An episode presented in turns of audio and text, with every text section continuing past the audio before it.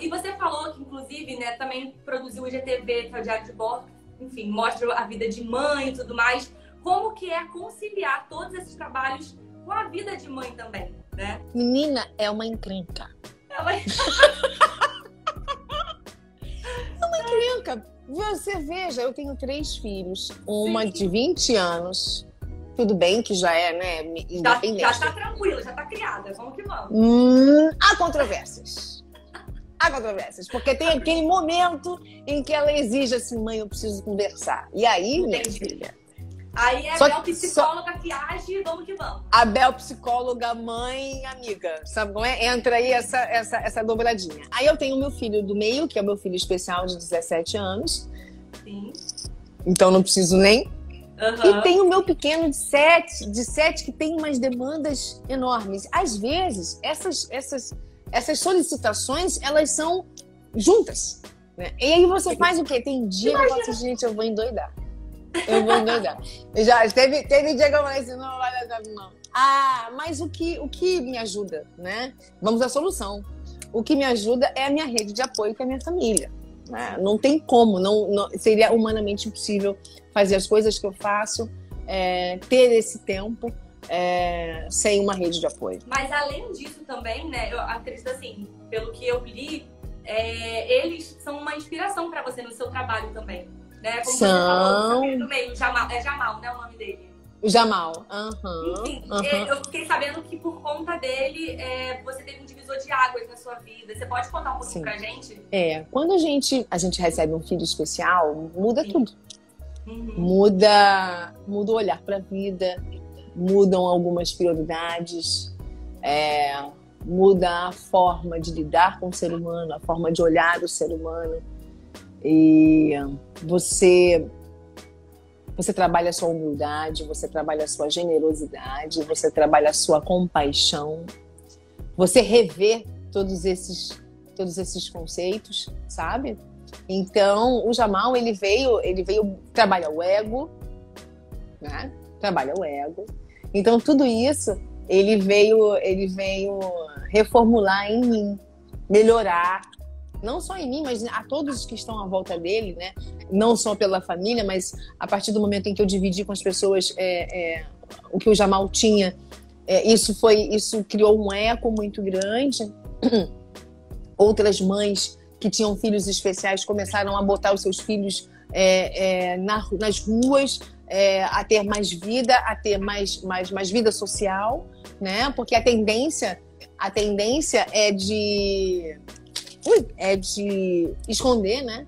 Quando, eu, eu ouvi muitos pais e mães escondendo as suas crianças porque tinham medo de sair às ruas com eles, sabe? Então, o Jamal, ele, ele, ele propiciou e ele criou essa, essa grande rede no Brasil inteiro. Aonde quer que eu vá, as pessoas conhecem o Jamal. Olha, o primeiro banho de mar do Jamal foi na Ilha de Caras. Ah, menina, é um negócio de estar tá aqui, ó, total mesmo. É, ela, quando eu falo que a minha história com a, com, com a Caras é muito, muito grande, né, longa, o primeiro banho de mar dele foi lá porque ele não conseguia, ele não conseguia ficar, ele ficava muito nervoso, né, ele se descompensava. E aí a gente conseguiu fazer isso, sim. É, foi um momento mágico. Acabando a pandemia, vamos prender de cara de novo. E é isso. Dessa vez eu quero também estar presente. Leve Jamal, leve todo mundo, que aí tá tudo certo. Pelo amor de Deus, vamos relembrar isso. Menina, é uma trupe, hein? É uma trupe, a gente ocupa então... quase que a ilha inteira. mas,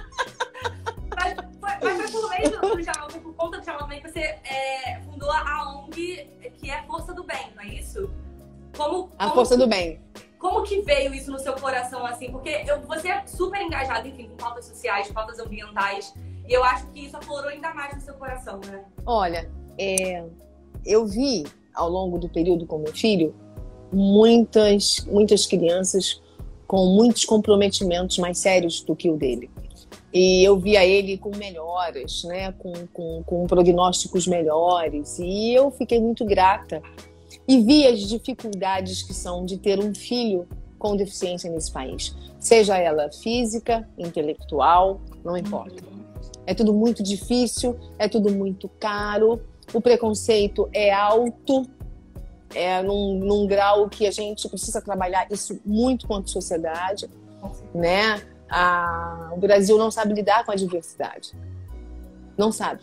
E a gente precisa trabalhar. É, é muito triste. É, muito triste. É demais, é demais. A gente tá, nós estamos hoje num processo de autorreconhecimento, de, de, de, de, de uma renovação, de, enfim, de uma série de, de resgates que a gente precisa fazer, e esse é um deles também. Né? Nós olharmos as pessoas é, com li mais limitações do que a gente e entender que todos nós temos limitações e que a gente precisa aprender a lidar com a limitação do outro, sem apontar o dedo, sem querer dizer que ele é menor, menos e assim por diante. Então a força do bem veio muito nessa questão da gratidão, de eu poder dividir as minhas experiências, né, é, com outras pessoas, com outras mães, de encurtar um pouco o caminho, porque existe uma questão é, muito importante que é o diagnóstico precoce. O diagnóstico precoce para uma criança, para qualquer um de nós, é de extrema importância, porque isso vai, é, é, isso vai implicar na sua qualidade de vida.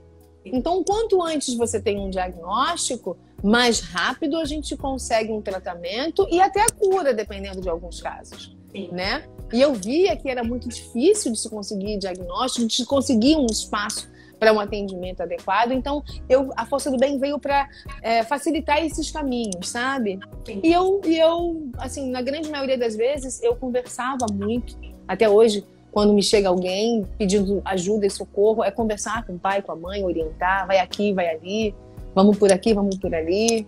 Né? Dá conforto, colo. E eu acho que além disso, além disso tudo, foi por isso que você também começou a, as suas palestras, porque você também tá com palestra, né? Brasil afora aí, filha, vamos que Sim. vamos.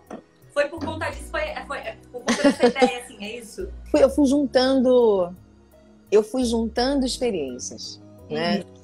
É, começou a partir dele, com toda certeza, das minhas, das minhas vivências com ele é, e das minhas vivências quanto Isabel. Isabel mãe, Isabel mulher. Né? Eu vivi outras coisas depois dele também, e isso fez com que eu é, é, desenvolvesse pautas para argumentar e levar para outras pessoas para dizer que tem saída. Que às vezes, né, essa coisa da gente é, estar dentro de um problema, né, vou, vou tornar a dizer, é, faz a gente ficar tão desesperado e, e a gente precisa mudar o olhar. E é isso que vai tirar a gente das ciladas. Mudar o olhar, mudar a perspectiva. A Isabel, hoje, né, de uns seis, sete anos para cá, é uma outra figura. É, é uma mulher que viveu coisas, que viveu um divórcio, que viveu um câncer, que viveu uma doença autoimune, é, que viveu uma, uma, uma, uma, uma gestação de alto risco e que é, conseguiu se sair bem de todas essas é, circunstâncias e tem muito a dizer. E é, esse, essa, é essa Isabel agora que vai falar com as pessoas sabe? Que saiu dessas situações. Como é que é sair dessas situações? Então, daí a partir daí vem um livro, vai vir uma biografia, aonde eu vou contar um pouco mais profundamente é, um pouco dessa história. Né? Eu falei há pouco tempo numa entrevista coisas que vivi ao longo desses últimos sete anos, mas o livro ele vai ser um pouco mais profundo, vai falar um pouco é, da minha infância, vai falar desses momentos com mais profundidade né? Eu diria que darei gatilhos para as pessoas saírem daí, desse lugar, é, pararem de se vitimizar, né? Porque as pessoas, a primeira coisa que a gente fala é por que comigo, porque eu, você sim, porque você tem algo a aprender, você tem algo a melhorar. A gente veio aqui, gente, deixa eu falar, a gente não veio aqui para beber cerveja e dançar. Entende? É isso aí. A gente veio aqui para evoluir. Exato. Então, é, e não tem como você evoluir só pelo amor. Muitas das vezes é através da dor. É a dor que te faz despertar, é a dor que faz com que você pare e pense. Fala, peraí, deixa eu ver isso aqui melhor, com mais profundidade, sabe? então, então é... acho que essa Isabel, essa, essa, acho, que eu consegui, acho que eu consegui resumir, né? Fazer um, um apanhadão aí.